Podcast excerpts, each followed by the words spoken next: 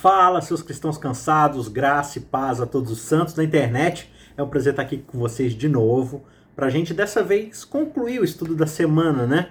Eu até quero pedir desculpa para vocês. É, infelizmente, no final de semana passado eu tive alguns contratempos, tivemos uma perda familiar aí. Isso acabou, assim, gerando todo um contratempo, né, de resolver as questões, enfim, a própria situação emocional também. E aí, infelizmente, eu acabei falhando com vocês aí na, no soltar a lição no começo da semana, no sábado, tá bom?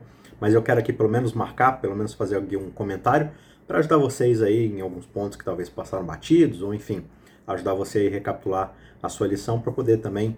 É, tem gente que eu sei que acaba usando esse material para preparar para a escola sabatina né, de amanhã. Então, enfim, antes tarde do que nunca, mas eu quero pelo menos registrar aqui para não deixar passar em branco, tá certo? Mas eu prometo que amanhã a gente já vai ter novamente a lição da semana seguinte, beleza? Então, Lição de números 10, sem mais delongas, vamos direto aí ao ponto. Você já sabe, se puder, compartilha, clica é, em curtir, comenta aí na lição, enfim, o que for possível você fazer para ajudar a gente a, a, manter o canal relevante para outras pessoas, tá bom? Então, lição de número 10, o caminho atrás do véu. E o nosso verso-chave da lição foi: Porque Cristo não entrou em santuário feito por mãos humanas, figura do verdadeiro santuário, porém no próprio céu para comparecer agora por nós diante de Deus. Hebreus capítulo 9, verso 24. Então a ascensão de Jesus ao céu é o ponto central da teologia de Hebreus. E é nosso privilégio agora nos aproximarmos de Deus com confiança através de Jesus e dos méritos da sua justiça certo? Então, esse é o resumo geral da lição dessa semana. E o ponto inicial, o ponto de número um, é que as festas de Israel, elas traçam a sequência de trabalho realizado por Cristo, ou que seria realizado por Cristo lá na frente. Então, o que isso significa? Que Deus estabeleceu lá atrás, com Israel, com Jerusalém, essas festas anuais e todas elas eram para os filhos de Israel para que eles comparecessem perante o Senhor, como diz lá em Êxodo, capítulo 23, verso 17. E todas essas festas, elas são detalhadas em Levítico 23, se você quiser estudar com um pouco mais de detalhes. E elas são o que? Na verdade, elas são festas proféticas, digamos assim. Então, é bem interessante que Deus ele coloca festas no dia a dia do povo, celebrando várias coisas da própria natureza econômica, social, civil do próprio povo, mas todas elas eram profecias do trabalho sequencial de que Cristo executaria para a nossa redenção. A primeira dessas festas era a Páscoa e os pães ázimos, né? Que simbolizavam o sacrifício sem pecado de Cristo lá no Calvário, como você pode conferir em 1 Coríntios capítulo 5, verso 7. Já a segunda festa, que era a festa das primícias, era a ressurreição de Cristo. Os primeiros frutos, né? Aquele que vem para ser o nosso primogênito na ressurreição, como você pode de novo conferir em 1 Coríntios 15, versos 20 e 23. Já em seguida, a gente tinha a festa das semanas, ou a festa do Pentecostes, que simbolizava a ascensão e a inauguração de Cristo com a descida do Espírito Santo, como a gente fica sabendo lá na história de Atos, capítulo 2, versos 29 a 36. Em sequência, a gente tinha o quê? A festa das trombetas, que era o início da pregação da primeira mensagem angélica, como a gente pode ver lá em Apocalipse 10, Apocalipse 14, 6 e 7. Por quê? Porque esse lance das trombetas tem a ver com as mensagens proféticas, com o anunciar de que Deus está chamando o povo para o juízo, para o dia da expiação, que é a próxima festa, a festa talvez mais importante do período lá de Israel, o dia da expiação, que simbolizava o trabalho de julgamento de Cristo antes de ele retornar.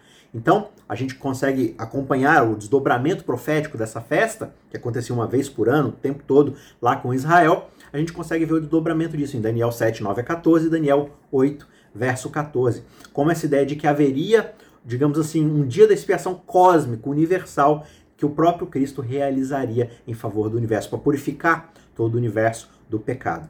Em seguida, a gente tem a festa dos tabernáculos, que profeticamente representam para gente os novos céus e a nova terra, quando o tabernáculo de Deus estiver com os homens, como diz Apocalipse 21, versos 1 a 4. Né? Então, Jesus Cristo, como a gente observa, é o cumprimento de todas essas festas proféticas e nele nós podemos comparecer hoje diante de Deus. Por quê? Porque ele vem cumprindo, ele cumpriu, está cumprindo todas essas festas.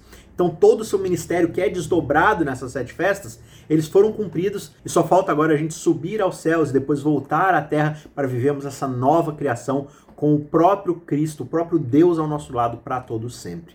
Beleza? Ponto de número 2 Jesus é o nosso véu diante do Pai. É interessante notar que na Bíblia existe uma tensão entre o convite para comparecer diante de Deus e a santidade destrutiva do Senhor. E isso exige o uso de um véu protetor e separador entre o homem e Deus. Isso acaba remontando a gente para aquela experiência que Israel teve com Deus lá no Monte Sinai, lá no Êxodo 19, né? O povo olhava para o Monte Sinai e eles sabiam que não podiam chegar muito perto, porque a santidade de Deus fulminaria, os destruiria instantaneamente por causa do pecado deles.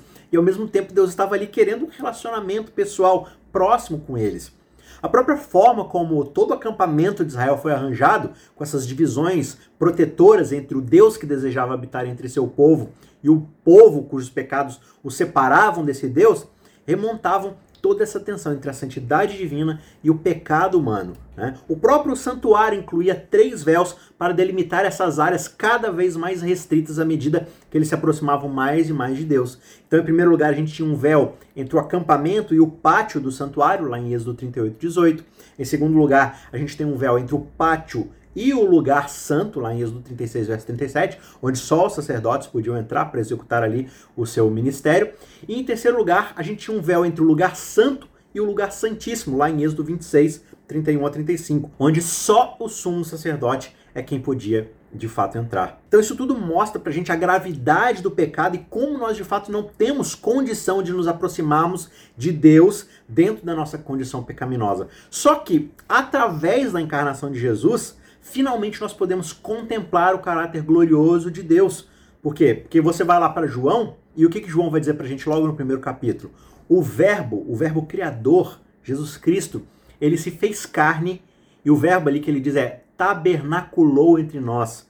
Ele armou o seu tabernáculo, ou seja, aquilo que o santuário representava, Jesus encarnou no seu corpo. Ele fez do seu corpo a morada de Deus. E aí o que, que ele vai dizer lá no verso 14? Vimos a sua glória, a glória como unigênito do próprio Pai. Em Cristo nós podemos observar a glória de Deus a olhos nus, a olhos desvendados. O verso 18 explica pra gente que ninguém jamais viu a Deus, só que o Deus unigênito que está junto do Pai é quem o revelou. Então o que isso significa no fim das contas? Que esse mesmo Jesus que revelou o Deus para nós, está agora no céu como nosso véu intercessor, ou seja, é ele quem permite, como o Hebreus vai dizer lá no capítulo 10, verso 19 em diante, permite abrir um novo e vivo caminho que ele consagrou para nós através do véu, isto é, da sua própria carne. Então, com a morte de Cristo, através do seu corpo, da sua morte e sua ressurreição, Jesus abriu para nós um novo e vivo caminho. Agora nós podemos ter acesso direto ao Pai sem ter medo de sermos consumidos pela sua santidade, porque Cristo fez essa mediação. Ele nos levou até a glória de Deus e nós podemos então contemplá-lo face a face, assim como ele é, por causa de Jesus Cristo. É por causa de Jesus, sua vida, morte e ressurreição, que nós temos uma noção e uma compreensão de qual é o verdadeiro e genuíno caráter de Deus. E por fim, para a gente terminar o terceiro ponto, por causa de Jesus, nós podemos estar diante de Deus face a face, que é um complemento do ponto 2. Hebreus capítulo 12, verso 18 a 24, contrasta justamente esse medo de Israel de se aproximar de Deus no Monte Sinai, que a gente viu no começo do ponto 2, com a confiança que nós podemos ter ao nos aproximarmos de Deus através de Cristo Jesus. Mais uma vez, Hebreus destaca como o ministério de Cristo lá no santuário celestial fortalece o crente para a vitória a vitória sobre os pecados, a vitória sobre as dificuldades dessa vida, sobre as perseguições contra as potestades, os inimigos da fé. Por quê? Porque de fato Jesus Cristo permitiu que nós tivéssemos esse acesso como âncora da nossa salvação, né? aperfeiçoador da nossa fé. O verso 23 fala dos justos aperfeiçoados, ou seja, esses seres humanos cujos nomes foram registrados no céu. Então, pela fé, os destinatários de Hebreus e, consequentemente, nós podemos nos aproximar de Deus. Por quê? Por causa de Jesus, o mediador desse novo pacto. Né? Esse pacto que nos dá acesso a Jerusalém celestial, aos inúmeros anjos e a estes seres humanos que foram aperfeiçoados pela fé e cujos nomes estão registrados lá no céu. Então essa passagem deve ser entendida como uma exortação a todos os crentes, semelhante à exortação que o autor faz à sua audiência original, quando ele diz: aproximemo-nos, pois, do trono da graça com ousadia, lá em Hebreus 4, verso 16. É basicamente essa mesma ideia que 1 João 3, 2 e 3 vai dizer pra gente. Amados, agora somos filhos de Deus, só que ainda não se manifestou o que havemos de ser. Sabemos que quando ele se manifestar, seremos semelhantes a ele, porque haveremos de vê-lo como ele de fato é. E todo o que tem essa esperança nele purifica-se a si mesmo, assim como ele é puro. Então João traz para a gente essa esperança de que de fato nós podemos, pela fé, sermos transformados à pureza e à santidade de Deus. Ainda não somos aquilo que deveríamos ser, mas já temos acesso a esse Deus, acesso à esperança transformadora de sermos santos, assim como Ele é. Então, para concluir, temos aqui a ideia de que a ascensão de Cristo ao céu foi o sinal de que os seus seguidores iriam receber a bênção prometida. Né? Isso a gente vê lá naquela, naquele momento do Pentecostes, mas o comecinho de, de Apocalipse, quando há a abertura do selo, toda aquela ideia da conquista da terra, de Jesus, do Cordeiro entrando na presença de Deus, tudo isso revela que essa bênção prometida estava sendo derramada, porque Jesus reconquistou a autoridade que ele tem sobre a terra. E para isso, então, aquelas pessoas deveriam, né, os discípulos, deveriam esperar antes de entrar em seu trabalho. Então, quando Cristo passou para dentro das portas celestiais, como o Apocalipse mostra para gente, ele foi entronizado em meio à adoração dos anjos. E assim que essa cerimônia foi concluída, o Espírito Santo então desceu sobre os discípulos em ricas torrentes. E Cristo foi de fato glorificado com a mesma glória que ele tinha com o Pai desde toda a eternidade. Então essa efusão pentecostal foi a comunicação do céu de que a inauguração do Redentor havia sido realizada.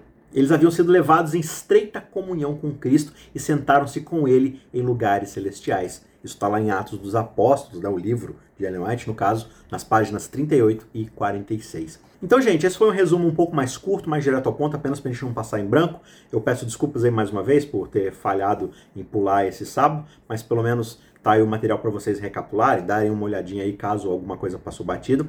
E eu encontro vocês, no caso, amanhã novamente para a gente já estudar a lição dessa semana, que, que se começa amanhã, né? Que é a lição número 11. Tá certo? Um grande abraço a vocês, obrigado pelo apoio, pelo carinho de todo mundo. Não se esqueça de curtir, compartilhar, se inscrever, se puder comentar também no vídeo aí para o vídeo ganhar relevância e para outras pessoas, tá bom? A gente se encontra, um abraço e até mais. Tchau, tchau. Ajude o Cristãos Cansados a continuar produzindo conteúdo de qualidade. Você pode nos ajudar fazendo um pix de qualquer valor para o e-mail isaacrf@gmail.com. I S A Q U E R F@gmail.com. O link também está na descrição. Muito obrigado e que Deus te abençoe.